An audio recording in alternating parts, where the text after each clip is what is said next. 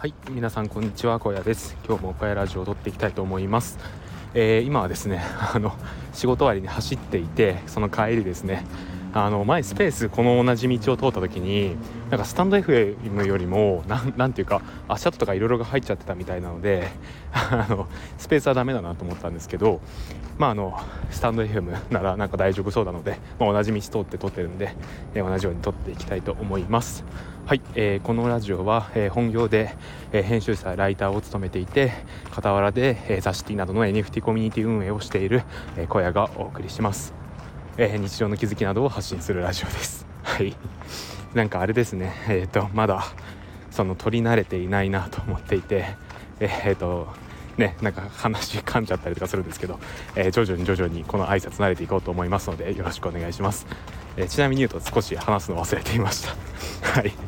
でなんですけど今日なんですけど今日はですねえっと僕のなんとスタンド FM のフォロワーが100人を突破したということでその話をするのとともに、えーと、日曜の仕事への意識についてねちょっと話したいなと思います。はい、えーと、まずはなんですけど、えーと、僕のスタンド FM の、えー、フォロワーが100人達成しました。ありがとうございます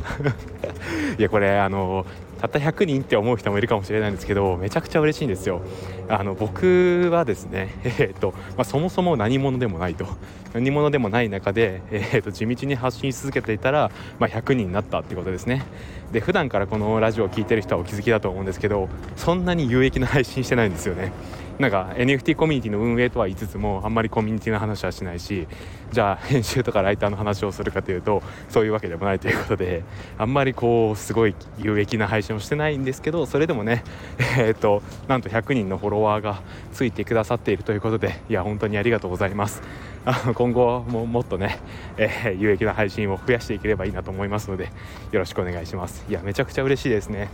あの昨日はですねツイッターのフォロワーが、えー、1900人になってまたなんかちょっとフォロー解除が起きちゃって今落ちてるんですけど、まあ、一時的に1900人になったと。でその日なんですけど同じ日にスタンド FM のフォロワーが100人になってですね僕昨日ダブルですごい嬉しいことがあっていやあのこんないい日があるんだなと思ってたんですけどうん。まあフォロワーは一つの指標に過ぎないとは言いますがまあ、それでもね、えっと、嬉しいものは嬉しいので今回こうやってシェアをさせていただきました。はい。でなんですけどあのまあそうやってツイツイッターじゃない、えっと、スタンド FM のフォロワーが100人突破したことはその辺にしといて、えー、ともう一個話したいのがこれがね、えー、と久しぶりに編集とかライターの話なんですけどうんえっとですねまあ今本業でそういう仕事をしている中で気づいたことがあるんですよ。それはですね、え、当たり前なんですけどプロ意識を持たないといけないっていうことですね。はい。あの皆さんあのブログ書かれてる方とかすごい多いと思うんですけどえーと、プロ意識を持って書いていますかね、はい、で僕はですね正直に言うと、えー、本業になる前のブログに関してはもちろんあの何回も見直しとかはするんですけどじゃあ今ほどの意識を持ってやってたかって言われるとそうじゃないんですよね。で、えーと、どうしてもやっぱり副業っていう意識がいっちゃってなんだろうな片手までやってるじゃないですけどなんか少しやっぱりそういううん手を抜くでもないな。えっと、まあ、全力では書いてるんですけどどこかちょっと力が抜けている部分があったなって思ったんですよ。でまああの何、ー、ですかねこれがどれだけ副業だろうが何だろうがプロ意識を持ってできるかどうかが、え、結果に変わってくるんじゃないのかなっていうのをすごい思うんですよね。であの本業でね、えーと、編集ライターの仕事をしているとですねやっぱり、えー、その記事が、えー、何百万 PV みたいな、えー、数値が出ている、えメディアに出るということで、えーとまあ、それなりに緊張感があるんですよね。なので余計やっぱり誤字脱字の部分だったりとか日本語の文章のつなぎの部分とか、まあ、すごいいろいろチェックをするんですよね。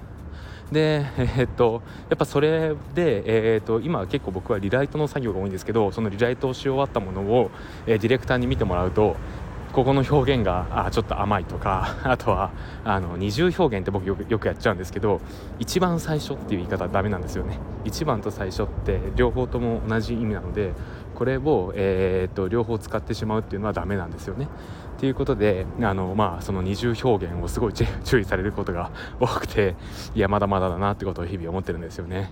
でやっぱりそういう意識を持ちながら、えー、仕事をしているとですねだんだんと、えー、ライターとしての知識が蓄えられてくるんですよね。うん、